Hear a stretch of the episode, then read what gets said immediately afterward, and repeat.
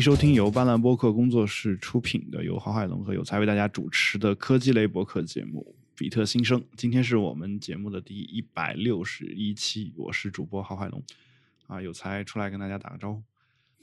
我就在等，我看你能不能把期数给说对，因为呃休息了差不多一个月嘛。然后对，嗯，一个月时间啊。其实我知道休息之前呢，是我我这个当时跟跟有才说的是，跟各位听众说的是，呃，要去台湾旅游啊。然后去台湾的话啊，其实也不是旅游，是参加同朋友的婚礼吧，就大概是这么一个活动。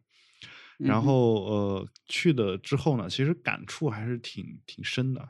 就就科技方面是头一次去对吧？对，头一次去。然后然后去的这个停留的时间有多久？就最长不能超过两周嘛，对吧？然后这个时间我就不说了，反正反正是还是比较长的一个时间。但是呃，就其实就是在在那边的话，我去的第一个。就是其实去了我就碰上两件不顺利的事情，然后，呃，因为下了飞机以后我要去换当地的手机卡，因为我想体验一下这个，呃，不用翻墙的这种畅爽的感觉，然后就而而且加上中国国内联通的这个对于出国这个业务其实做的特别的不好，它没有什么无限流量的这种包，所以只能只能去办当地的手机卡。然后我就想说，我既然要办，我就办一个当地据说是覆盖面最最强的，因为有一些通信的这个运营商说，到了山上就没信号了嘛，对吧？然后所以当地的朋友就给我推荐了这个中规中矩的，当然也是我们的听众啊，就这个呃，在台湾台中生活的我们的那位听众，然后他跟我跟我推荐了这个中华电信，然后我就就试着去办了一个。呃，中华电信啊，就办的过程当中就比较诡异的，就是首先我在这个我在机场的那个大厅里面没有找到中华电信的营业的那个摊摊位，然后我就问这个警察啊，然后他给我指了一下，然后他指手手指指的是朝左走，然后嘴里给我说的是往右拐，嗯哼，然后说了三遍，我跟他确认了好几遍，然后最后我发现右边确实没东西，然后我只好往左走。然后发现确实是在左边，啊，这是第一件事儿，啊，就他们帮助人是非常热情的，但是就是左右不太分，这个还是有点儿，不是说所有台湾人都这样啊，但确实我碰到这个事儿，碰到了之后呢，然后嗯，到了这个嗯中华电信那儿的话，我其实其实当时呃。四个运营商的那个摊位都在一起啊，包括什么远传啊、什么台湾大哥大之类的。嗯，呃，然后你发现其实就是还是有一些区别，就是最热情的其实不是中华电信，最中华电信其实并并不是很热情，整个整个感觉啊。然后我的妻子跟我说说这个你要体谅，这毕竟是国企嘛，相当于中国的大陆的电信局，对吧？这个 呃确实，然后我我就在那儿排着很长的队嘛，排完队我把这个电话卡办下来之后呢。啊，然后他先跟我确认了一下，说您的手机是不是支持我们的这个网络啊？是全网通的嘛？类似这种话啊，问问了一下。然后我说，呃，就是我我这手机是香港那边的机器。他说那就没有问题，然后就直接给我，他说那我直接给你换上。他说这个换上，整个服务流程是很周到。那换上之后呢，我我从队伍中出来之后，把手机打开，发现这个手机是没有服务的啊。然后嗯哼。就很很奇怪啊！我以为是那个地方没信号，但想来想去不太可能。首先这是个机场，其次呢又是在他们的营业的这个柜台旁边，然后如果又没有信号的话，这个事儿肯定是很很大的一个问题嘛。然后我就折腾了半天，我甚至一度怀疑是不是我的手机不不支持嘛？因为传说这个台湾的呃人都服务比较好，所以他我相信他们不会犯这么这么低级的错误，对吧？然后后后来事实证明，他们果然犯了这个低级的错误。然后就是他没有给我的这个号码开通啊，就是他直接只把卡给我放进来，就就我折腾了大概大概五分钟，我实在搞不定了，我只好去又去问这个柜台的那个工作人员，然后他他们说说是没给我开通啊，然后是我因为我给我办的是其中一个工作人员，给我就是解解决这个问题的是另一个工作人员，解决问题的工作人员还把就给我办的那个工作人员又说了半天。啊，大概大概有这么一个呃小小的插曲吧。然后去之前，我以为说这个地方就是呃，就移动支付还不是那么普及嘛。但是后来发现，其实大部分就台北市的话，大部分地方还是有这个，至少是这种公共的，就比如说博物馆啊这种地方，啊，支付宝啊、微信啊，其实都是主要是支付宝，支付宝用的还是比较多的啊，甚至嗯很多地方支付宝都有折扣啊。到后来我舍不得花现金了，我开始都用支付宝，就是这个对这个之前那个马云不是去了好几次这个台湾嘛？嗯应该就是去推这个。这淘宝倒是现在在台湾的势力也开始慢慢起来了，虽然说可能限于这个物流啊，包括这个关税，呃一些客观的条件限制，可能还没有说呃像他们本地的一些这个电商做到那么大吧。但我听那个朋友说。呃，还是蛮多台湾人在淘宝上面买东西的。是这样的，就是嗯，嗯我之前听我的妻子跟我讲过一个事情，就是呃，台湾的立法会开会的时候，就是有一部分这个立委是不太相信台湾能用淘宝买到东西，嗯，认为这不可能有这么方便。我活了这么大半辈子就没见过这样买东西，然后然后这个也有比较年轻的这种立委嘛。是为了告诉你这个淘宝的可怕之处，然后掏出手机在立法会现场，在淘宝上拍了一个东西，嗯，然后对方才相信，就有有这么一个事情存在啊。当然这个事儿已经很久了，估计现在大家都已经能够知道这个东西啊。嗯，然后就是我在这个整个的这个就是呃。我住的时候啊，住的两个地方，一个是在这个大安的森林公园旁边啊，然后还有一个地方在呃，就成品成品新绿，就两个地方都住过。然后我发现就是啊，这个地方的这个人流量是我觉得最舒服的一个人流量。那 OK，就是呃，大安森林公园在礼拜六的时候，它的就是环境非常好。我去的时候，就是它的咖啡厅是可以有座的。就是不满啊，但也不是特别少人。就是你去了之后，坐在外面，你写个书呀，做个什么事儿，特别的容易。然后当当地的朋友，就是尤其哎，也有一些就是从这个香港过来的朋友，然后跟我说这个，呃，就是其实台湾最好的一点就是这个，就是你可以随便找一个这种咖啡厅啊，这个。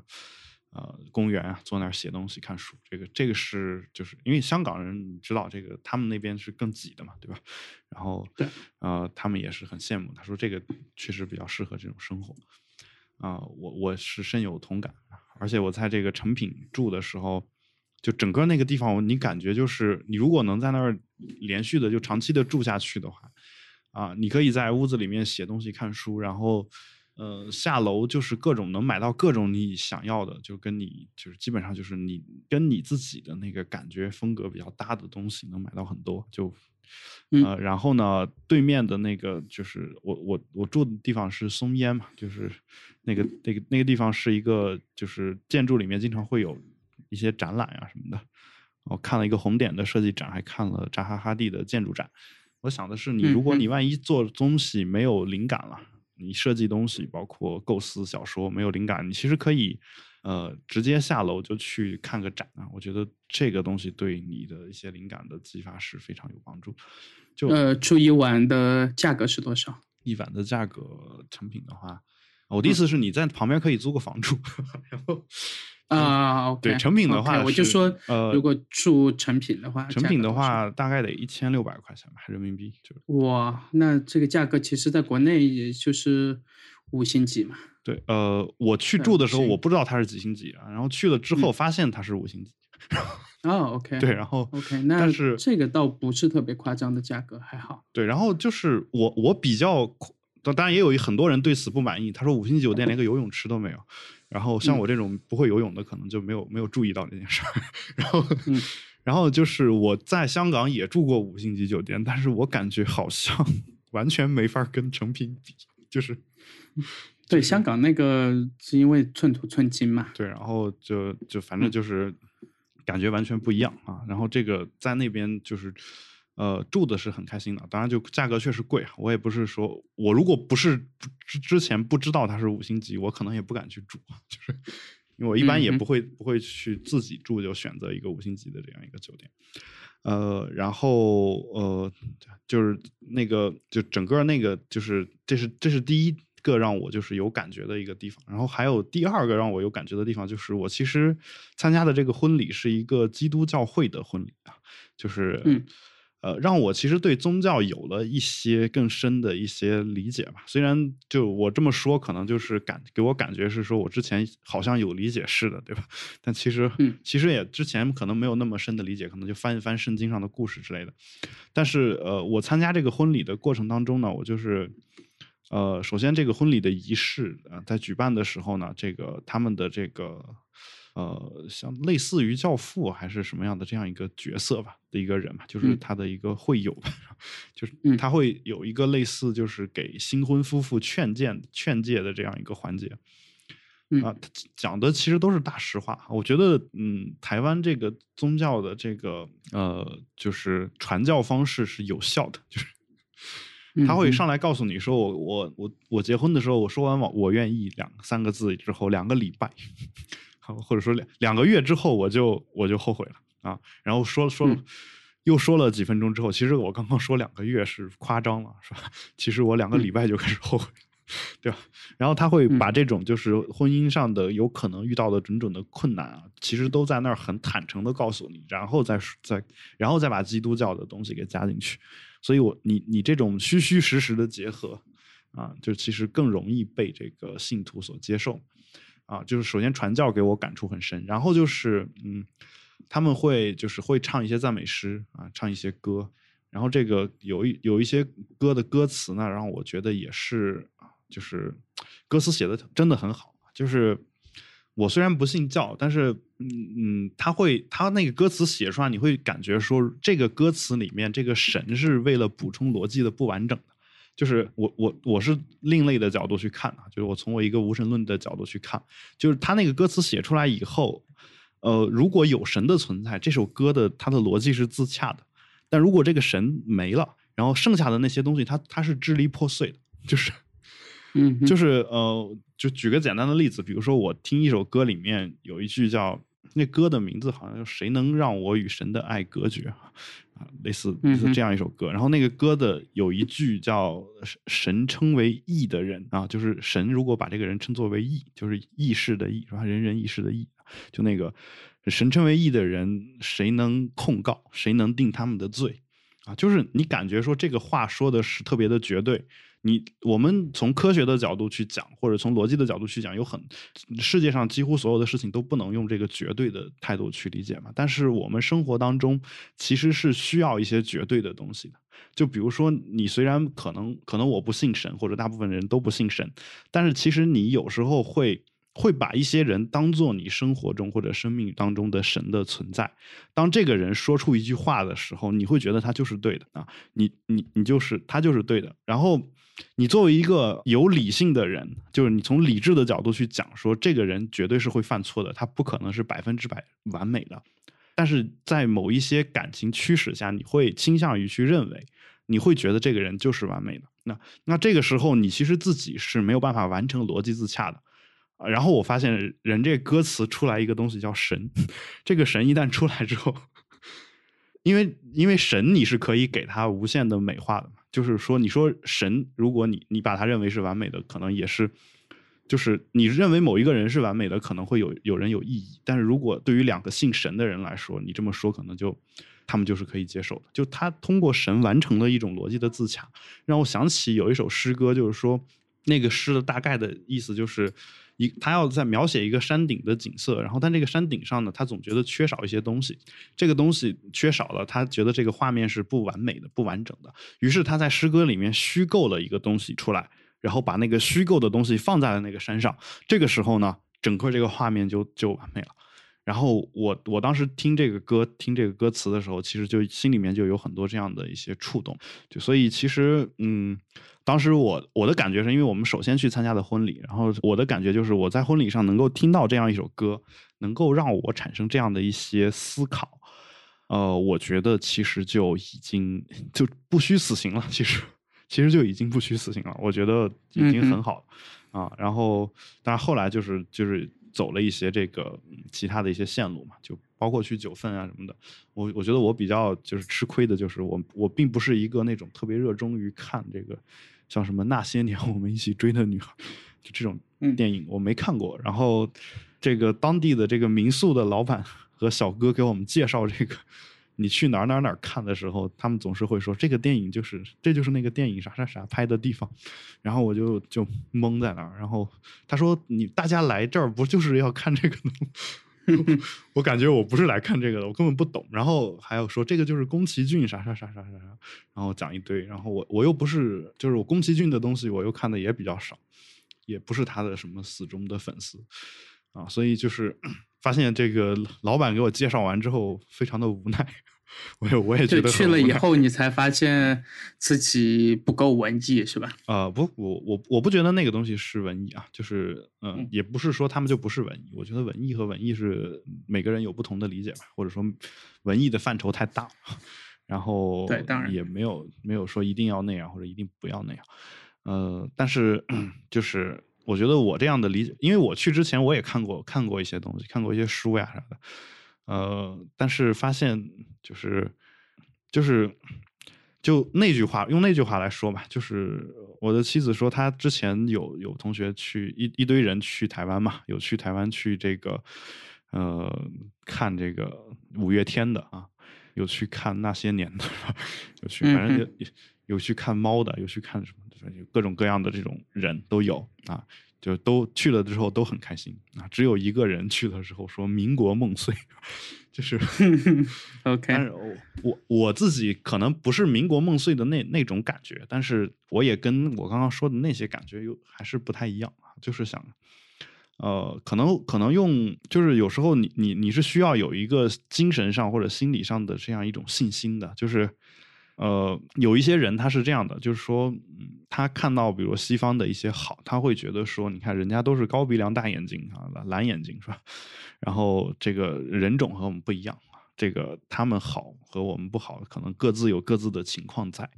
当你去了台湾以后，你会发现人跟我一模一样，就是从我们这边过去的，然后他们也可以活得这么好，那其实可以消除很多人内心的这种疑虑吧，我觉得。啊，就是，嗯，当然就是这这有点像当年韩寒头一次去的时候写的那篇《太平洋的风》，对吧？啊，有点像。我没看过 那种感觉。反正我我的意思就是说，呃，其实有一些人他可能是需要有这种信心的。然后我去了之后，我当然我去之前本身也是有这个信心的，只是说你亲眼见了和你你你在这个没有亲眼见之前肯定是有区别嘛。然后台湾那边，我经常说这个小确幸嘛，然后，呃，也有很多媒体在开始批评台湾的这个所谓的小确幸啊，然后什么生于忧患，死于安乐，然后类似这种感觉。但其实当你去了之后，你会发现，其实你小确幸这个感觉确实丧失了很多东西。但是比起你得到的那些东西来说，我觉得丧失的那些东西不算什么。就是对于对于一个国家的人来说，对于如果是一个国家的人，他能够过上幸福的生活的话，我觉得丧失一些东西，就丧失的那些，比如说艺术上的先锋性啊什么的，嗯，呃，至少至少从一个经历过一些痛苦的人的身上的角度来看的话，我觉得不算什么。就算我们没有经历过，我们的上一辈、上上一辈，其实他们的那个生活。呃，无论我们多么的，就是经历的多么的少，他们给我们也是能有多少有一些东西是传下来的，我们是知道的。对于这样的人来说，其实我们我们会感觉到说，我们宁愿不要就是那种艰苦创业的精神，就是嗯啊，我们可能也需要那样让大家都过上幸福的生活嘛。但这个东西其实是一个矛盾，就是当你安逸的日子过久的时候，你肯定就会想说我要改变这个。当你一直生活在困苦当中的时候，你肯定是希望追求幸福的生活。这个有点像阿西莫夫的那个小说里面的太空人那个家族，就是就是在在太空里面住的那些人，他们其实已经失去了那个开拓的这种动力。但在地球上住的这些人，因为这个环境还是比较恶劣。呃，是人的寿命还是会容易受到损损害。比如说我在地球上那会儿可能是活个七八十岁了不得了，但是在太空里面，因为各种医疗条件好，可能活到能活到几百岁。按照阿西莫夫小说里面的逻辑，就是因为我们能活到几百岁，所以我们的命就比较值钱啊。就通俗点讲是这个意思。我的命比较值钱，那我就不应该不能拿我的生命去冒险。那由此冒险精神就会少很多嘛。那如果你在一个很幸福的社社会的话，你这种冒险的精神就是少，就是变得少了。这个事儿是能理解的，只是说，呃，可能不同的国家、不同的阶段啊，经历着不同的这个痛苦的人，他需要的东西可能不一样。就所以，我嗯去之前呢，我可能也会就是呃一直也会对这个小确幸这种东西持一种就是嗯已经有一点点那种不太好的感觉。但其实去了之后，我觉得哎，就算有这样的不好，我觉得还是还是宁愿让大家都这样。这是我的一个感觉。嗯，有点像北欧和北美的区别。嗯，北欧和北美的区别，我觉得更像是啊，也不一定吧。就是我我我对是大家全是发达国家，但是整个欧洲都出不了一家呃比较大一点的互联网公司吧。啊，但是北美北美这个也不是，就是我我说的其实还没有到你那么高的层次。那北欧和北美至少都是我我们心中还算比较好的两个社会嘛，对吧？啊，但是，嗯呃，台湾这边的话，台湾和大陆可能是是就是另外一种比较吧，我就我觉得是，就是这种感觉啊。然后，不过我去了之后，我确实有一种这个就是美国人去英国的感觉，就就从说话的角度来说啊，就是或者说就比如说，其实美国人也说话，其实相当于也也有儿化音，对吧？这个北京人去了，像我这种长期生活在北方北京的人说话。其实我们老家的家乡话儿化音比北京还多啊，就是来北京我还得克制，还得把它给再消除一下啊。但去了台湾之后，就是有很多人他会特别喜欢模仿你那个儿化的那个音。那 OK，就比如说馅儿饼，馅儿饼是读馅儿饼还是馅饼儿还是馅儿饼儿？为什么有的有的儿在最后一个字上，有的儿在倒数第二个字上，有的儿在两个字上都有？嗯，西西便门还是西便门儿啊？正阳门就得说正阳门或者前门，但是西便门儿就得说西便门儿。嗯哼，就是有各种诡异的这种区别啊。OK，然后这是文化上的一种感觉，但本身待的时间短啊，然后可能我只看到了好的地方啊，包括我在刑事警察局门口问路这事儿。问完了，我我一抬头看，发现是这个刑事警察局，台北内政署什么什么刑事警察局，类似这种，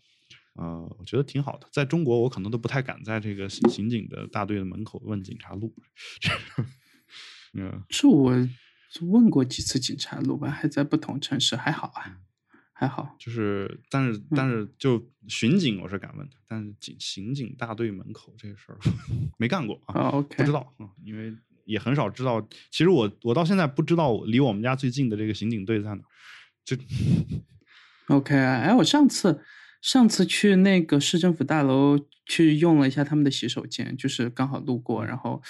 呃想用洗手间嘛，然后旁边没有，然后就去他们那用。感觉还行啊，就是没有说没有说啊，像很多年前的那种，就是要出示什么证件什么什么。没有啊，我就跑进去上个不会让你出示证件的。但是呃，这是北京、上海，我觉得都不会。包括你去公安局，你想啊，你天天得进去办很多事儿嘛。你进去上个厕所，肯定没人拦你。但是像我们老家那边，我记得很早年间啊，是我的父亲。穿着短裤拖鞋要往这个政府大楼里面走啊！当然现在我父亲在在那个地方上班，然后，OK，呃，但他他不是这个政府机关的，应该是某个就是跟跟水水利工程有关的这个单位里面的，对吧？然后，呃，他被被门卫拦住不让他进啊，然后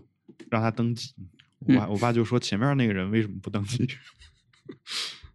嗯，然后他说他就让他登记，然后。我爸说：“这样行，我登记可以，你把前面那人叫回来，让他也登记，我就进去，我就登记。然后最后，最后那就是不让进，不登记不让进。然后我爸给里面一个人打电话说：‘嗯，这个不是我不进去，是你们这儿门卫拦着不让我进去。’然后走了。然后门卫又让他进，然后他他他就没进去啊。然后。”反正就当时也是啊，就是出了一个比较大的问题嘛，就是当时我们县刚好政府机关的因为某一些事情被被什么焦点访谈还是什么曝光，然后急需像我爸这样的技术人员 去给擦屁股，就干干这么个事儿啊啊，然后就嗯就有这么就会会被拦住，有这样的事情事情，但他会就是看人下菜碟儿，就是你如果穿着是。呃，西装革履穿着皮鞋进去，他就不会管你。但如果你像我爸，因为其实我爸当时是在工地上，你想他工地上穿着短裤戴着墨镜，这个这个造型还是很正常的，因为那工地是在太大太阳下边，对吧？然后去去就被拦住了，我觉得就这个就有点让人难受，就是就你在那边在台北至少看到的，呃，用国产手机的就用大陆产的手机品牌的这个人多吗？哦，没有注意啊。OK，那是还是大家很多人都在用这个 iPhone 或者 iPhone 有，但是嗯 iPhone 确实也不像我们周围的圈子，可能就是我你和我的生活圈子有有问题，就是 不是说有问题，就样本不具代表性，嗯 就是我还行啊，就是至少我在北京、上海的地铁上面看到的嗯，大部分年轻人都不算是圈子嘛，就是在地铁上面看到大部分年轻人，这在北京、上海真的是可见的，大概八成以上全都在用 iPhone 嘛。嗯没有，我这边北京还真真没有那么多，然后至少我在上海 iPhone 很多，自己的感觉是这样。iPhone 确实很多，然后呃，用最新款的就不多了，都是都是旧款啊，就是然后嗯，嗯，像我台湾其实我不是那么清楚啊，就我见的那几个人，其实用 iPhone 的也不是，第一不是都用 iPhone，啊第二就是用 iPhone 的嗯也不是最新款啊，就是这么个区别。然后有有有人用的那个手机，可能我看就是已已经很老了，就是嗯 就是它也不是 iPhone，是一个要么就是很老了，要么就是非常便宜的一个安卓手机。然后就就对，因为前几年我记得是小米还是谁在台湾宣布，呃，销量破上百万的时候嘛，然后我啊就在想，应该应该还是有些人会用这个大陆的品牌嘛，倒是他们还是挺喜欢用这个索尼的，呃，倒是他们自己的 HTC 确实现在用的人就特别少。啊，我不知道，因为台湾的其实朋友说这次我的关心点也不在这方面，所以嗯。没有太太注意然。然后就是呃，我倒是早年间我在上大学的时候，我有台湾的同学，然后他们嗯。他们都还是倾向于用台湾自己的牌子，就是是，嗯。就但现在好像这种自信慢慢缺失了一些，嗯，呃，尤其是在数码产品这一块儿，可能食品安全这个，我觉得他们还是挺有自信的。嗯很有自信，而且我觉得他们那边嗯。的东西，呃，就他们会把心思放在这个吃上面，这个事儿，嗯大陆好像就比如说你看没有啊，我的心思也全都在吃上面。不，我说的是这 个我啊，我我说的不是说你作为要吃饭的那个人这么去嗯。想啊，然后说，比如说他们会研制各种这种新式的咖啡的冲泡方式，就这个事儿跟、意大利人就有点像，就是呃，大陆他不会说我我有一个什么新，就是我这个搭咖啡这么做做做完之后，我我就开始大家都这种新式的喝咖啡的方式没有，而且即便是这嗯样，做出来也很难喝。就星巴克最新的那个冷萃咖啡，你觉得很好喝吗？我觉得就我已经戒咖啡就那样好些年了，就是所以说就不碰嘛。对，就就就那样。然后台湾那边的话，它会有隔段时间会有一种新的这种冲泡咖啡的方式啊、然后当去台湾当天，我就去一家咖啡厅，然后他会用嗯装那个类似 whisky 的小酒壶的那种东西装一罐咖啡，然后下面放一个冰球，然后直接把那个咖啡液浇在上面，这个一种喝法。嗯哼，对，然后氮气咖啡可能大家已经很熟悉了嘛，对吧？然后，然后氮气咖啡我到现在没搞明白，它我个人感觉应该不是真的氮气做出来的，而是用二氧化碳干冰做出来，就是嗯 OK 对，因为因为它那个气罐，我觉得要是液氮的话会有问题，然后你液氮要做出来咖啡，其实也是很危险的，就是。呃嗯哼，就是网上有卖那个氮气罐的，就是小小小型氮气罐，自己可以做氮气咖啡的。呃，嗯然后据说买回来的人，据说是都是干冰，啊都都不是液氮，嗯哼，就有有这种。还有其他什么观察到的细节吗？其他观察到的细节呀，这个，台湾特派员你是？哎呀，其他其他没有了吧？没有。然后就是我我我用大陆口音说话，大家还是会愣一下啊。这个从这个角度看，就是这是我妻子得出的结论，说有有可能说这个台湾其实还没有北京国际化，就是呃，但是这些年大陆客不是数量会特别夸张吗？是对他们来讲，不是应该很早就适应了？是这样的，就是他给我举了个例子啊，就是他说，你看啊，我我在北京街头，我不管用任何一个地方的口音说话，没有任何一个人会觉得有任何奇怪的地方，对吧？嗯，对，就是只要是中国大陆的口音，就外国人都一样，就外国人说上来说说中文有口音，这个因为已经见怪不怪了，对吧？呃，但是台台湾那边，我用大陆口音跟他说话，他会愣一下，然后，然后再再去想想，或者有时候会跟我，有时候可能真的是没听懂呢，然后有时候就是会愣一下，然后马上再再给我去做一个什么什么事情啊，就是有有这么一个情况存在，呃，但这个是仅限于这种我们吃的那种比较小的那种地方。而且就不是不是那种夜市这种游客比较多的地方，就比如说我酒店出来之后，对面有一家卖这个蛋饼的，这个，你你你体验一下当地人的早餐嘛，然后其实也不是为导体验，就是你说你早上起来要吃点东西，然后你就直接去了，去了之后，嗯，你一说话可能就会有有这个，包括那个葱油饼的卖葱油饼的这种小巷子，小巷子里卖葱油饼的，然后你往那儿一一站，你跟他一说。啊，他可能就就也也会愣一下，反正就有有这么一个情况存在，所以我我觉得就是说，可能这个倒挺奇怪的。我在上海，我旁边我住着旁边，光我知道的台湾人开的各种甜品店或者是呃吃饭的地方就有七八家，然后进去的时候，很多那个服务生也是那个台湾人嘛。嗯，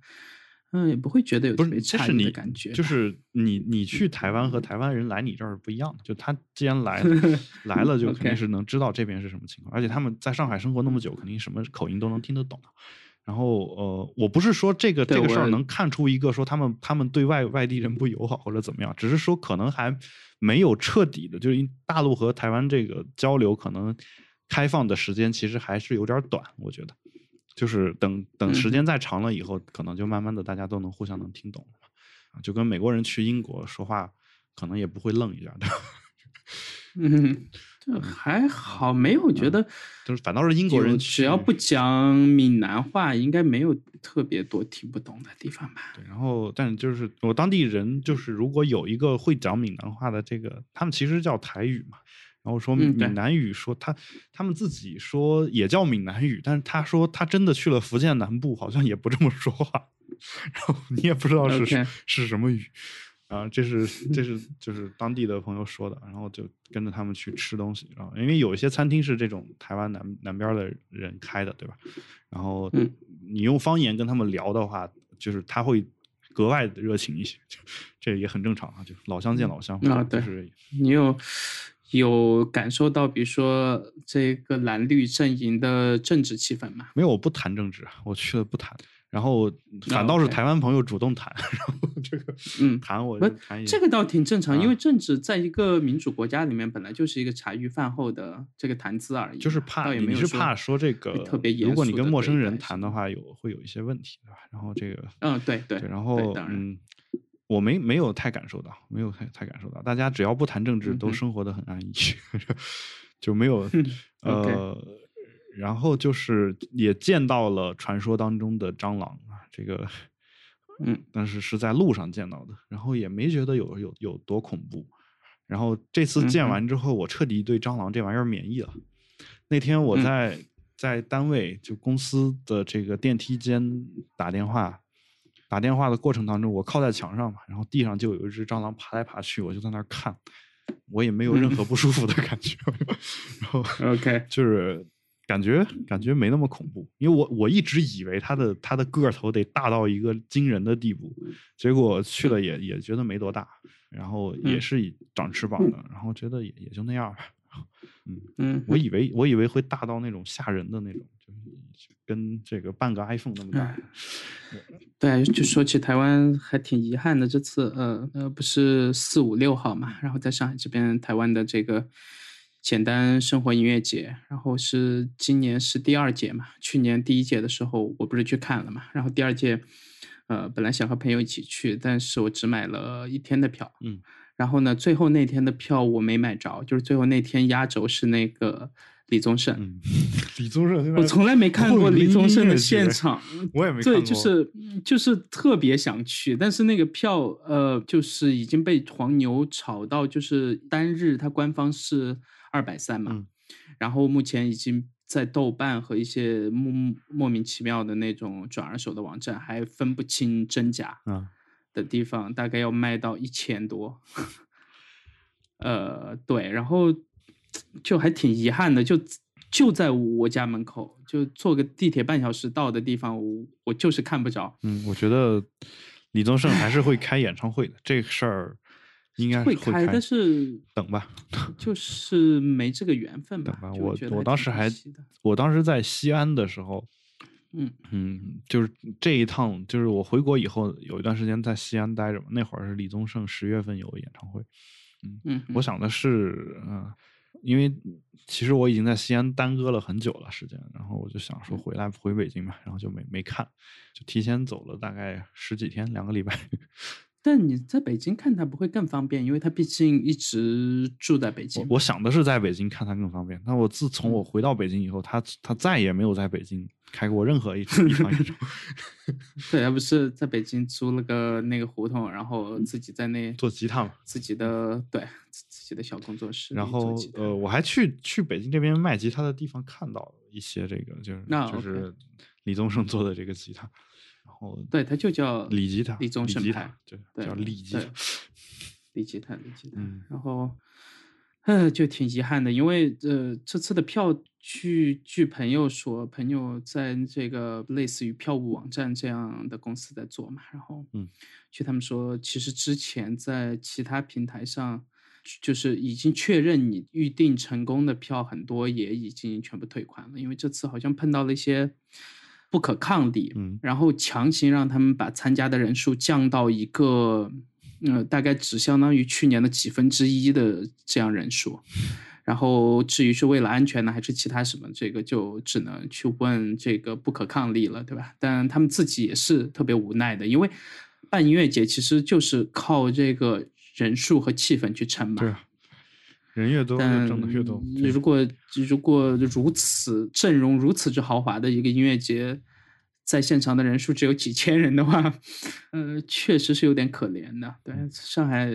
几两千多万人，只有几千人能在现场，这个对。嗯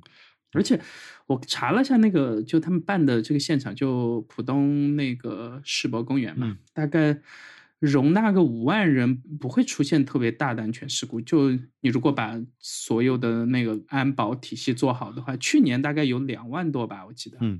呃，去年头一届嘛，这个这个名声还没起来，但去年呃头一届办完以后，就去参加的很多人，包括我自己在内，都觉得要比国内的，比如说这个草莓啊，或者是谜底这样要好不少，嗯至少在现场的体验。嗯嗯，这个建议想听的朋友可以去听一下我们之前的某一期节目，我忘了，应该是七八十期还是嗯多少？对，我忘了。然后你可以去听一下，我有那个看完回来的这个评测嘛，然后嗯还挺不错的。但是如果今年只有几千人的话，现场的气氛也应该会差不少。其实就是呃，我嗯我对，因为它有四个舞台，嗯四个舞台要分流几千个人，其实一般分流作为 表演者在台上的那个气氛也不会太好吧？一般最多就两个舞台是呃能分流的人的，剩下的都是就嗯凑凑个热闹啊，就对是。嗯，OK，呃，我当年第一次去听音乐节是是迷笛嘛，然后迷笛那会儿还在海淀公园办，你想离嗯。离人民大学就很近，离人民大学是北京西三环，你 你想啊，就是就在那个地方能办办成音乐节，后来就后来所有音乐节就没有一个我能很轻松到的地方，就是 都得都得就是坐坐地铁倒公交，然后到了那儿还得再打个私家车再再过去。啊然后基本上嗯你你你想连续去两天的话，你不可能说我今天回来，然后第二天再去，都得在晚上晚嗯上在那儿住，基本基本上就这这种情况。就那 OK 北京这边现在在市区里面想看到音乐节，可能就比较难了已经。当然，这个也不算市区的，就在浦东嘛。但是上海的交通普遍要比北京要那个方便的多，再加上，呃，城市的面积可能也要小那么一圈吧。上海说会小吗？呃，呼，至少地理面积上确实是比北京要小不少的。就是当北京把什么这个顺义什么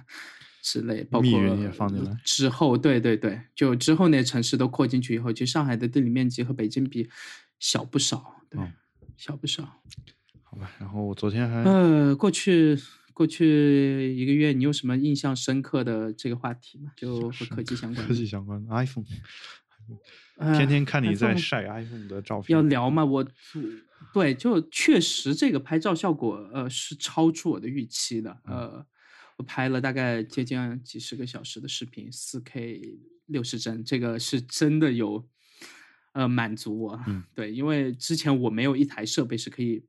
拍这个的。所以其实现在基本上已经不需要买数码相机和数码摄像机，嗯在普通人单反当然还是，如果拍静态的照片的话，单反当然还是有挺强的优势的，就是整个后期的这个虚化效果什么的。但是我不确定这个优势还能保持多久，嗯至少在今年，呃，那如果加上它的便携性的话，我觉得反正我永远都会站在手机这一边。所以其实有时候我我我还是那感觉就是在追忆一些东西。你看我买了徕卡以后，一直摆在那儿没用，嗯哼，就就我用的次数特别有限。就是我感觉就是说，你小时候看到这东西喜欢，你长大就想买一个，买回来之后呢，呃你就不用，因为大家已经没人用这个东西。包括我，就是包括就是嗯这个，你得我我得很克制，才能让我不去买 BB 机这种东西。然后，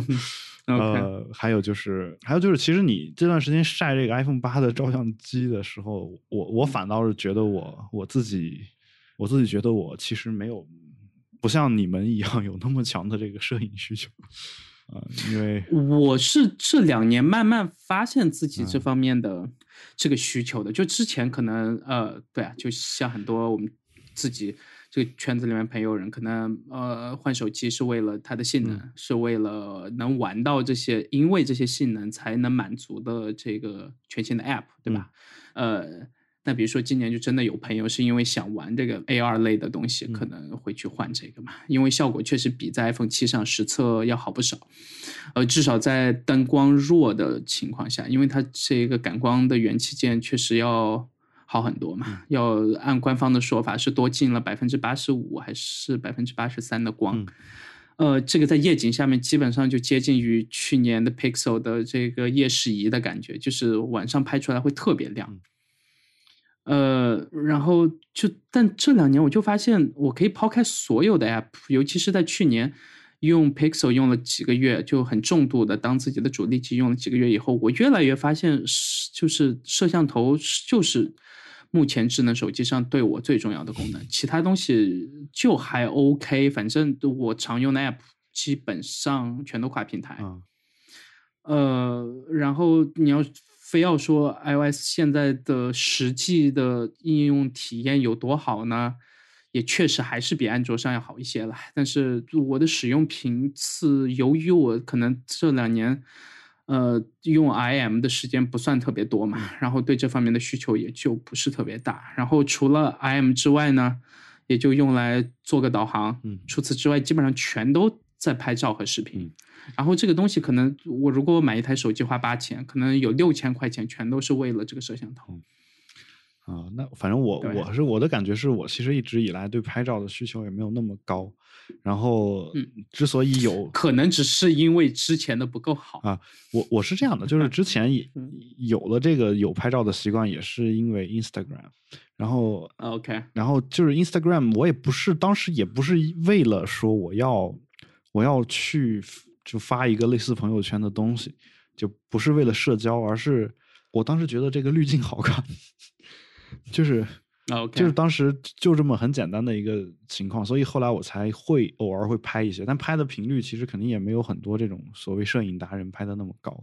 就有些人他就会一直最近因为嗯，包括包括你包括这个然后就是我图拉顶在内的朋友都会说，可能 Instagram 在加入 Facebook 以后，有一些隐私上的东西确实就是呃，和 Facebook 还挺像的嘛，就是有的时候推一些很 creepy 的广告。我我不看呀，就是而且在这方面 会特别激进嘛。然后我就在想，我是不是又有那个需求，就是自己再重新搭一个自己的博客或者是网站，专门用来展示我拍的照片。嗯，呃，正在思考中，但是就反正。做这样的事情，基本上在现在这这个时代又没有什么成本，最多一两个小时就搞定了。没有什么成本是一回事儿啊，就是你你展示的目的如果是给别人看的话，这个就对，就主要就是给别人看嘛，就当一个自己的图片和视频的博客。就是我还是因为最近。我发现那个 YouTube 那边做了一些事儿，包括呃，我最不爽的一点嘛，就大概上个星期才刚出来的这个新规定，就是，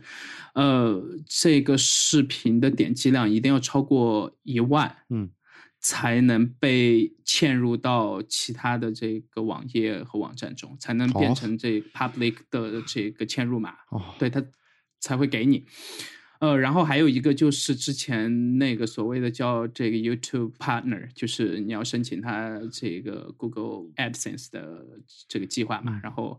呃，在你自己的视频里面去插入他给你挑选的这些广告，嗯，然后才能靠这个视频的点击量来赚钱。然后之前的数据大概是每呃每五十万的点击量有。一千刀到两千刀吧，那就是大概一万多人民币这样，大概五十万到一百万之间的点击量吧。呃呃，至少我我知道的这个数据是去年的数据了，然后是仅限于呃这个 tech，就是和科技类相关的视频这一块的数据，是我和一个大概有七十万订阅量的这样一个视频的被 logger 私下里聊的时候，他给到我的数据吧。嗯。呃，那现在的情况是，他们在这方面也做了改变，就是呃，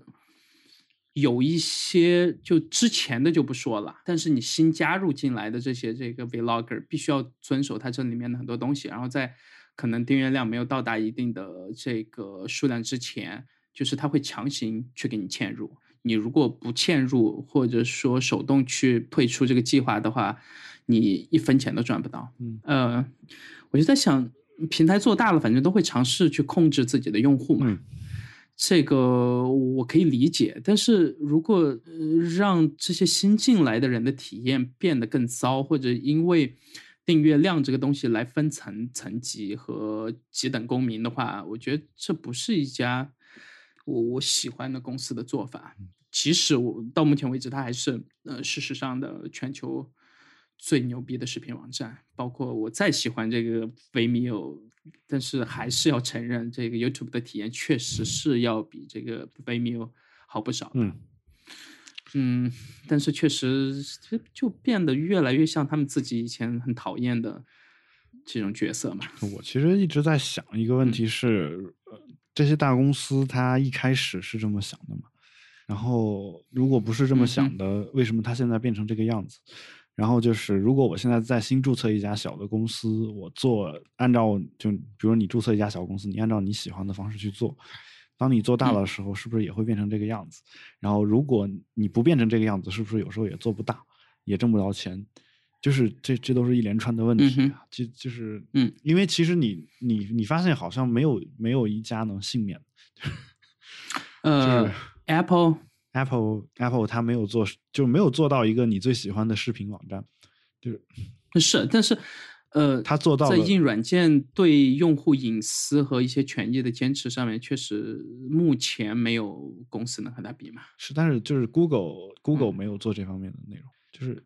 OK，呃，Google 把 HTC 给买了，至少我的意思是说，手机制造部门你要你要做，所以说它也是一个做硬件，你要做一个类比嘛，对吧？就是。嗯，Apple 的这个策略是挣到钱的，这个东西怎么才能换到 YouTube 身上也挣到钱？嗯，就是这个事儿也是一个问题嘛。就是包括就是，嗯，就我我我其实是乐得说，如果一个公司变大了以后，做了我们很多很恶心的事情，以至于用户讨厌它，以至于一些新的竞争企业能有市场，这是我很开心能见到的。就是如如果不是一家独大的话，是是最好的。但是。呃，可能新出来的公司要达到它的量级，呃，然后要达到它的用户量，可能付出的成本要比它之前起来的时候付出的可能要更高，并且社会承担的这个成本也可能会更高。这个东西其实我们从呃，比如说当年的专车，对吧？呃，包括 Uber 这几年在北美做的这些很恶心的事情，尤其是它的这个高管。呃，做的这些事情对他的伤害不能说小吧，但是你会发现，即使在北美，我那些朋友，比如说偶尔想换这个 Lyft，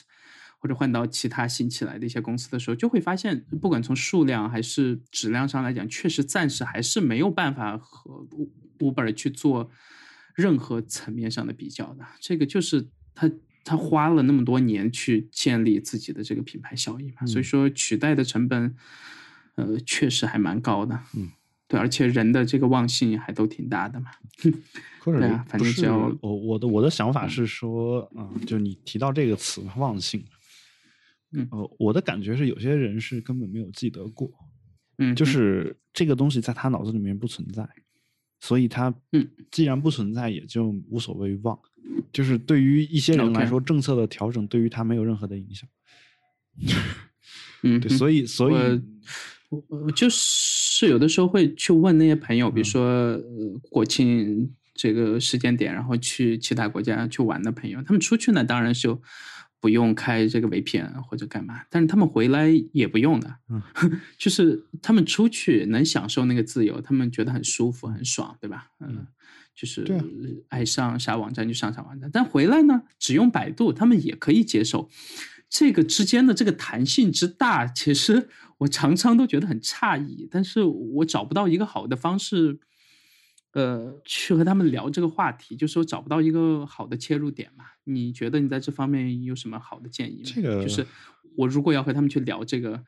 呃，弹性这个问题，我觉得我要怎么去聊？你你你你，首先你首先你你挑的这个人必须是年龄比比你小的。嗯，OK，然后，然后你再用你的思想先把它给洗脑洗一遍。但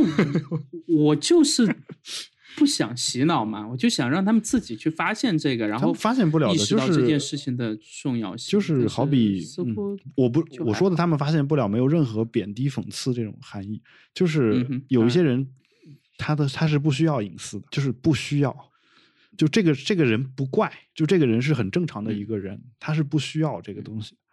就是他们会活得很开心。然后有一些人他也不需要说我要上 Facebook，我也不需要去了解那么多的英语的东西啊。然后就你告诉他说你可以在那儿学到更多的东西，他说我不需要。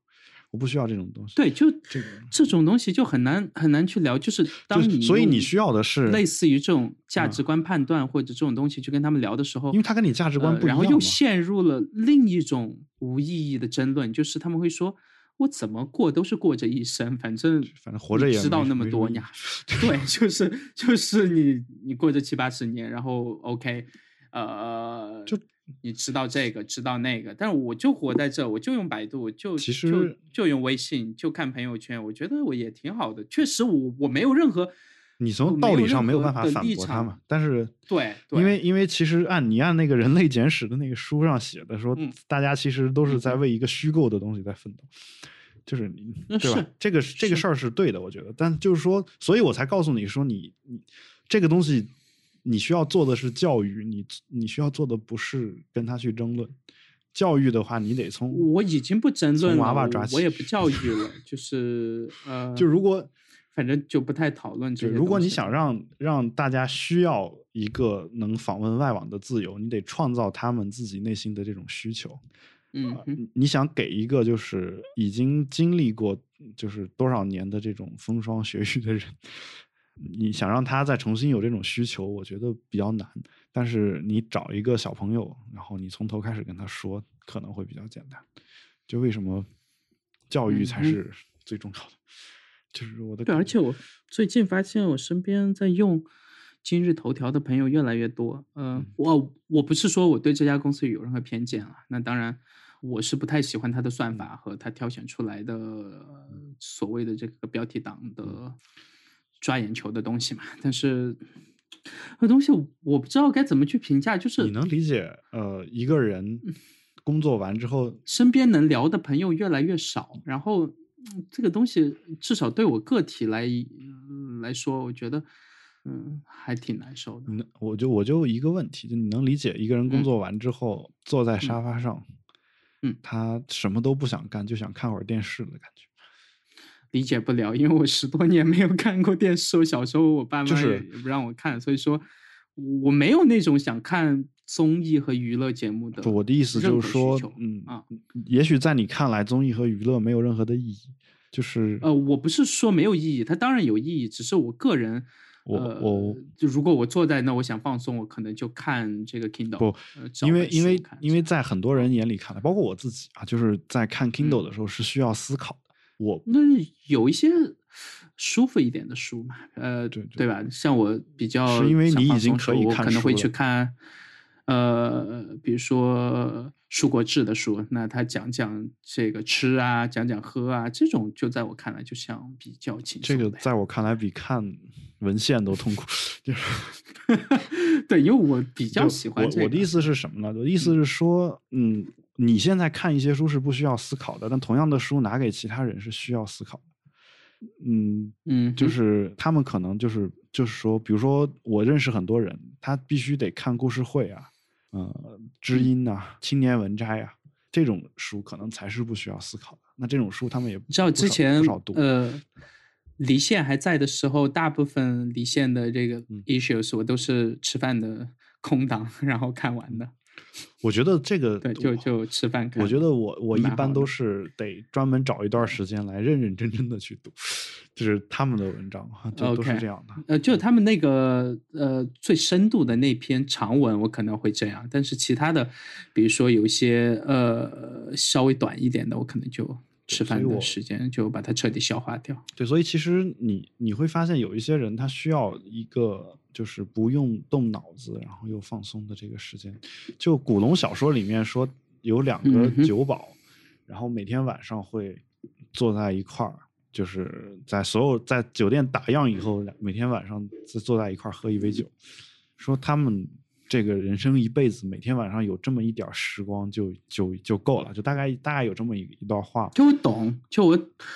懂你的意思，就是这个发呆，包括这个发呆这个行为，也是一件还不错的事情嘛。就是可能你每隔一段时间给自己留，这个和 meditation 的感觉差不多了，其实，但是就不思考也没其他事儿做。不是不是，就是对，就就我常常在和朋友说，我就常常很好奇，有些朋友说他不喜欢听音乐，不太喜欢看电影，也很少看书。我说好像你不文艺，也没有其他事情可以干。我说你私下里总得总得去做点啥吧？就我我我就问你一个问题泡泡朋友圈啊，你就很开心，泡泡朋友圈。你呃，OK 啊，你对嗯比如七大七大姑八大姨聊天的时候聊到他们周围有一个人，这个人这个就是说嗯他、啊媳妇儿跟人跑了，然后就类似这种话题，你会不会感兴趣？对，嗯，不你感你不会感兴趣从来不在他们旁对。你不会感兴趣，但他们会聊得很开心，啊因为嗯因为他们他们就喜欢聊这么浅的东西。就是你如果说你需要需要认真的阅读，然后需要你呃就掌握一些很很多的这个前提条件，你才能够思考一些比较深的东西。如果把这个东西当成是一个深的理解的话，那这个嗯就是鸡毛蒜皮的日常的八卦，这个东西可能就是比较浅的东西。但有一些人他不愿意去学这个更深的东西，就是我其实不觉得说学习是不对的，但是我觉得逼人逼别人去学习或者逼别人去思考也也也不是一个很好的一个方式。嗯所以我的态度，是，当然，所以说就会你你是希望像我说变得越来越窄嘛？你期望的是说让他自己能够产生学习的欲望，然后我给你的一个策略是，这种欲望你只去只能去找小朋友了，你不能去找找嗯。已经跟我们年龄差不多的或者比我们还大的人。就这种人，他如果觉醒的话，你可以告诉他一些建议，但他如果觉醒的话，他自己会觉醒。但如果你想通过你的方式来影响他，我我个人不觉得会有会有特别强的，除非他生活当中出现重大变故啊，就是、嗯。就是那种呃，他我举个很简单的例子啊，这个你你你就当例子听啊，就比如说你你觉得一个人挺好的，然后直到他嗯就是你一直生活了很久，然后跟他在一块儿也觉得挺好的，直到他他伤重伤了你的亲人，这个时候你才会嗯瞬间意识到这个人原来是不对的，那你的思想才会因此转变。就是这种如果没有这种变故出现的话，有一些几十年累积下来的这种想法是很难改的，而且那个人的生活习惯有时候也是很难改的嘛。就嗯哼，就是，当然所以，所以我的意思就，是得从娃娃抓起。我可能很多时候是，呃，会忽视惯性的这个力量到底有多大，因为在我自己而言，很多惯性我可以尝试去挑战的，但是我知道，确实对很多人来讲，惯性这个东西就是他生命中可能最重要的这个东西。而且就是有一些人在他有惯性的时候不觉得难受，反倒是嗯你告诉他这样不好，他他会因此而产生恐慌。我其实哎，我到现在已经把这个点改了，就是我不会去告诉其他人不好了。这个也是我变全乳的一个过程嘛，就是呃这跟你，我现在甚至都不会跟人去去争论这个下盗版的这个对错了。就是你要下盗版你就下呗，反正这个我觉得这跟犬儒没关系，而且我觉得 还有的这就是一个过程。还有一个话就是其实现在买正版的人越来越多了，嗯，而且就是都是年轻人居多。就嗯如果嗯一直是下盗版的，那可能还是比较少。那对于这种事儿来说，说有一个态度就是，我们等上一代人老老了以后，其实我们这个市场就自然变好。嗯哼，就是，但其实我觉得这里面不仅伴随着代际的差异，也不是说一个版权斗士在那儿摇旗呐喊，大家的思想就得到了改变，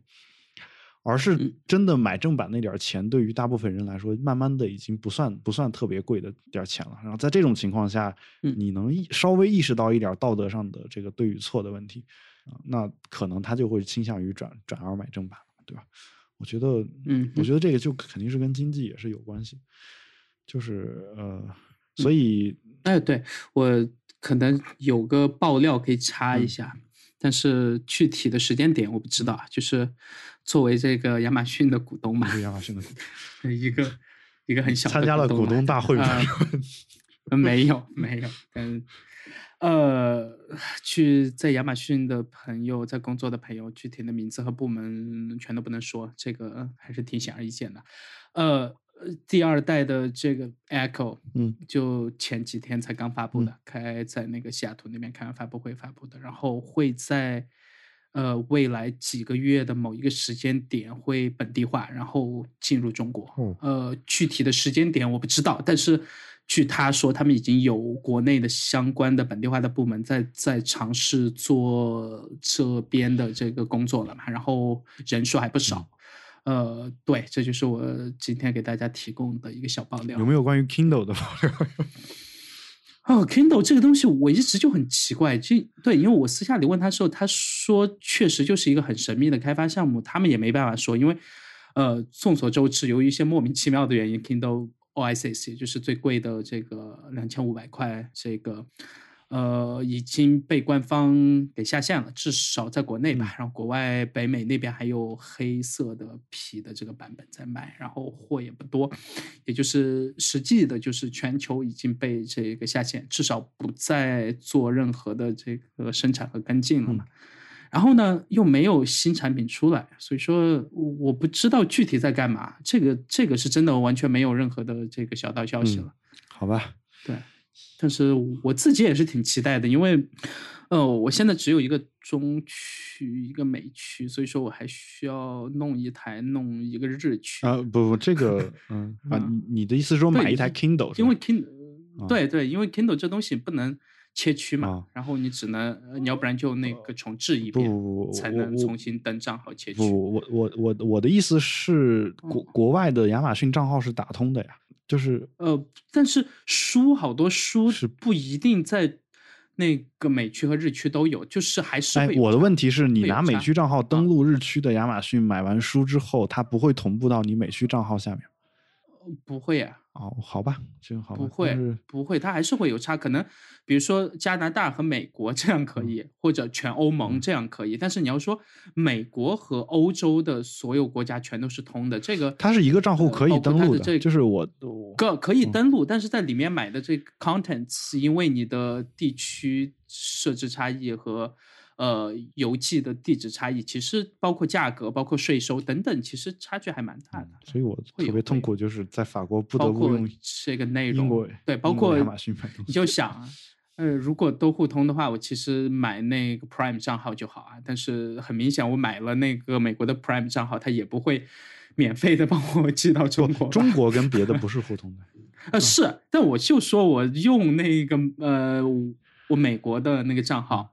然后在那个美亚上面买，然后他也不会说从美亚给我呃用最快的速度寄到中国他，会告诉你还是要走中间这个税收啊等等的。他会告诉你说这个商品是嗯不寄往这个地方。呃呃，现在发现挺多还是在寄的。呃，之前我记得数量不多，但好像这两年从中亚开始把这个海淘慢慢铺开以后，好像那边的很多东西，至于过没过国内的有关部门的这个。呃，一些认证什么之类，我不清楚啊。但是我上次不是看到在卖那个，呃呃，美国的 AT&T 版本的一些手机嘛，然后我就在想，而且是在中区的亚马逊嘛，然后我就在想，呃，这个胆子确实还挺大的，而且是亚马逊自营，肯定都是自营。对对对，然后我就觉得，嗯，他们这个尝试可能在推有关部门的这个极限。我倒觉得说，嗯，他们的竞争优势也就在这儿了。现在在国内，他应该现在混的不算特别好，就亚马逊。这些年一直就嗯不温不火确实是，而且我呃市场份额偏慢，而且我其实认真研究过他们微博上发的广告，嗯嗯，我觉得真的有时候 low 是一定，就是 对，就是运营这一块，你觉得比较烂不是我的意思是说他们不够接地气儿，就是呃他们的东西，你和我可能看上去都嗯。做出来的广告，可能是能够吸引我们的注意力。但是，嗯，吸引我们的注意力呢，有个问题就是，你和我觉得这广告可能有有时候广告会做的还还不错啊，或者推广，就他嗯说最近有一个什么打折，大概就这种东西，觉得这个东西确实不错，但是我不买，嗯，就是嗯你和我是觉得这个东西可能会不错，但是不买，就是有一些人呢，然后我反过来又想说，其实对于大部分中国的家庭来说，他推的一些这种商品可能是我们用不上的，就是嗯就是有有时候会有这种感觉，就有时候嗯，我就觉得说这个。嗯。我说的 low 指的是这个接地气儿啊，就可能说你得嗯。跟一些其他的网站学一学，说能卖点儿这个，呃就是特别受嗯就是广受人民群众爱戴的这种商品，就是我觉得可能会嗯好一点吧。但是就是一直他们做这个广告，我觉得说，如果你能保持这个这个状态，还能挣到钱的话，我希望他能一直保持这个状态，保持下去。但是，但是我、嗯当然他们也会做一些你不喜欢的东西的广告啊。但是我一直在关注他们的对，我就看他们这个 Prime 账号在国内推了这差不多快一年，包括、呃免运费，然后海淘也免运费，然后还有什么？还有、呃还有什么其他的特别的点吗？没有了吧？好像整个里面就不像其他地方，比如说会给你免费的这个视频资源、电影、音乐等等，对吧？然后我我自己也是 Prime 账号但是嗯我买东西 似乎用处不大的样子，在国内。买东西第一时间不会想到它，就只有买书会想到它。然后买书呢，嗯，我现在为什么我们要买纸质书呢？我 我就一直是这个态度，对就是嗯我如果不买纸质书，我是不是 Prime 有区别吗？除非你给我 Prime 账号打个折，呃这个事儿有一些区别，在 Kindle 现在不是也有一些，但是 Kindle Kindle 也不太买中文版。Kindle 我我有那个吸引力真特别少。Unlimited 的那个账号呀，难道难道哦 Prime 还会在此基础上再给你打个折扣？我我我没见过这这种书。就是嗯买书你只是说我我能单买一本儿，它能免运费嘛，所以我 我就单买一本能给寄过来。纸质书是可以这么干的，但你那你有时候觉得说这个书你又不着急看，你还不如等等两天，等它有了电子电子版再买，就是就有这种感觉。就我买回来也不看，就有些人可能是为了就是买回来图个心安，是吧？就是我看很多人在亚马逊打折时期去买书，就是包括买电子版的书，在我看来，这个是就是一种心理安慰，就是都一样，和其他我我有个朋友前嗯。年在双十一的时候买了二十袋那个卷纸，然后用到今年嗯。对，然后我我就觉得说我没有没有 我然后这两年占了他们家某一面墙的巨大的空间，我觉得我没必要这么干我就觉得说我就像一个类似于行为艺术一样。我想买的时候再买。对，对对就是这个还是我我最近把这个极客这种软件都删了。就原来下极客的一个目的是为了看一下亚马逊今天有没有特价书，发现我看了也不买，嗯然后还不如就直接那，这个，哎，这个习惯我倒嗯变了。我之前就不太喜欢用极客，后面我发现我因为我把微博的官方客户端嗯删了嘛，然后呢，他有的时候就是他每天有一个类似于什么呃，今天微博在热议什嗯么这样的这个推送嘛，然后呃。每两天点开看一眼，看看这个很魔幻的地方，大家又在讨论什么，还挺好。因为我现在泡微博的时间确实比较少，所以说就有一个类似于这样的提醒嘛。哎，我觉得我我我太累，我觉得我，嗯，我觉得在上微博太累，嗯真的太累，各方面的累。哎，呃，那然后你最近是天天都在那个 Twitter 上面吧？所以我我 Twitter 上我至少我能保证发出一条信息，我我不至于那么累。就是啊 OK，Twitter 上大家都是，然后、啊，呃，那个新出的二百八十个字的那个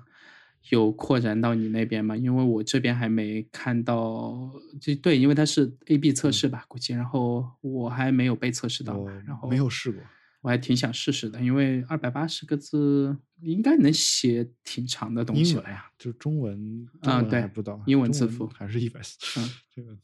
这个是啊这是跟微博学的吧？嗯，但之前其实是推先说要不限字数的嘛，后面微博先做了，然后推说哎哈哈逗你们玩的，然后现在是估计稍微往回收了一点，做了一个平衡。我觉得二百八是一个合理的数字，因为中文的一百四的表达的内容跟二百跟英文二百八差不了太多，就是我感觉啊，就是哎，主要是他们自己找的理由说，之前是因为，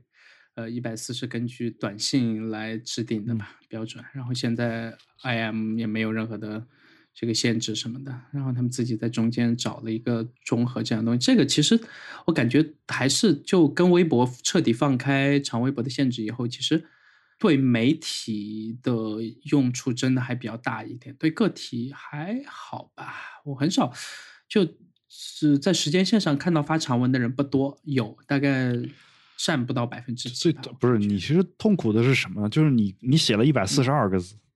嗯哼，你你这个时候你原来得删嘛，现在是不用删了，但是你现在不删，你发出去很痛苦的。我得我为了看最后两个字，得把 点进去点开，然后对对对，你说这个事儿是后来我有一个办法，就是给微博装了个插件，然后让它默认显示全文，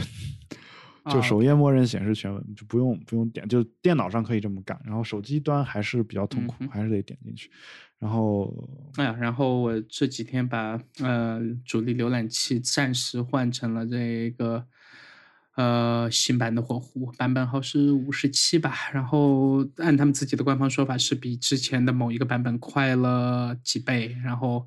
呃换了这个全新的用 Rust 这门语言写的这个引擎，然后呃确实是确实是，就我至少在我自己测下来的速度已经比那个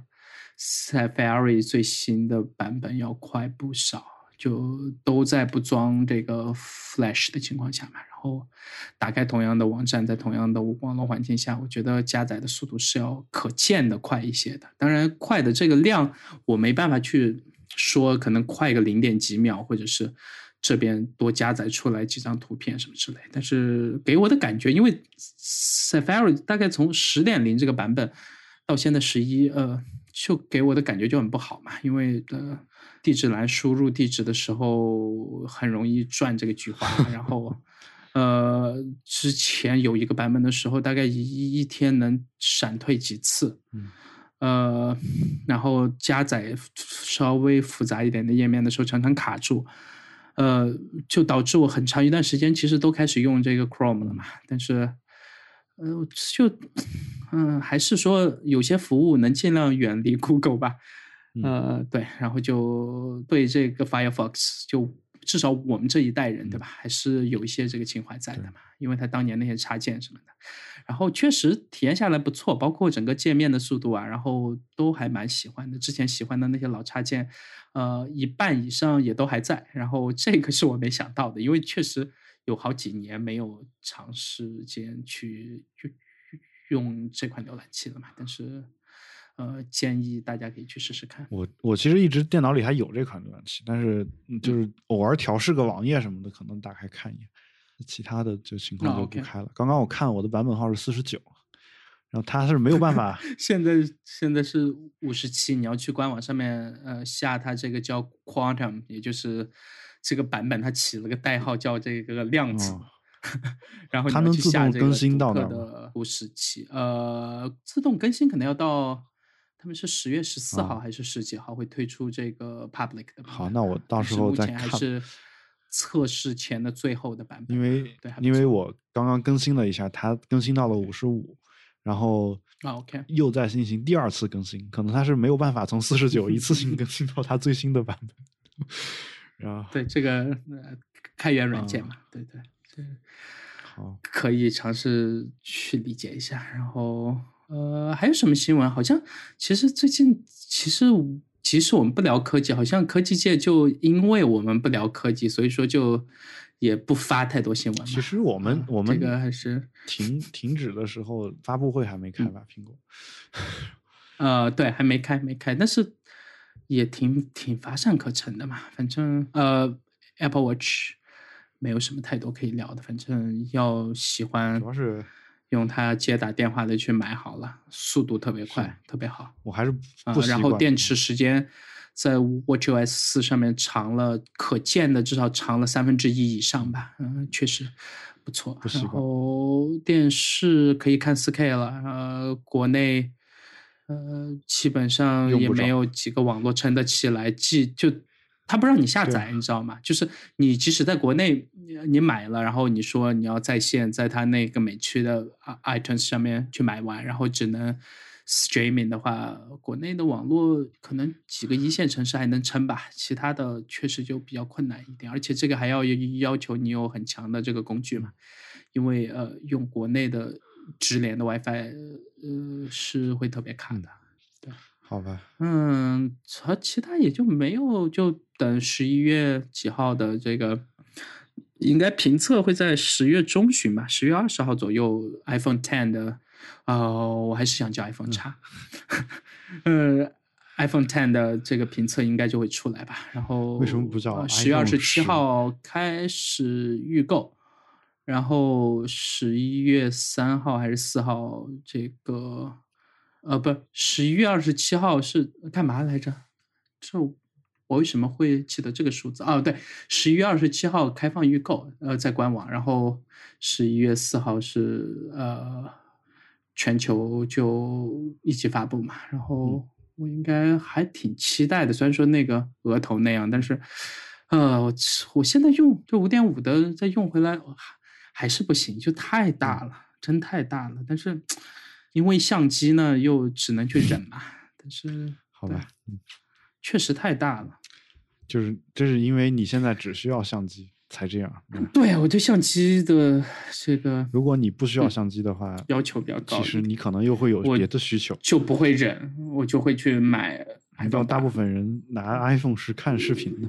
在路上看个电视剧啥的。对于这种人来说，屏幕大点可能还是舒服一些。哎，不过有一个改进倒是蛮好的，而且是呃，就抛开其他所有点，就是今年不是也是和其他一样嘛，反正就是旗舰机的行业标准嘛，啊，用上了蓝牙五点零，呃，可可见的和家里的蓝牙设备的连接稳定性和连接距离长了很多，包括和 AirPods 在公共场合受到其他蓝牙设备的干扰和中断的次数也减少了。非常之多，这个是我觉得目前我呃觉得最爽的一点，就抛开那个相机之外，好吧，这个这个确实不错，然后电池也还不错，目测是比之前 iPhone 七 Plus 和七的时候要好不少，但是呃可能就是我自己的使用习惯问题，对，因为这个你要讲电池使用时间，必须要讲到具体的使用习惯嘛，对吧？呃，OK，那不然我们这期就先到这，然后就从这一期开始回归。这期应该还是周四发嘛，那就是后天，然后就接着进行常规更新了。好吧，那感谢大家的收听。嗯如果有任何的问题，也欢迎大家通过社交网络与我们取得联系。我们的微博是比特新生四个汉字，我们的 Twitter 和 Inter Instagram 账号呢都是 Bitwise FM。也欢迎大家在我们的 Telegram 听友群里面跟我们进行互动。啊，我们本期节目就到这里，我们下期再见，拜拜。拜拜。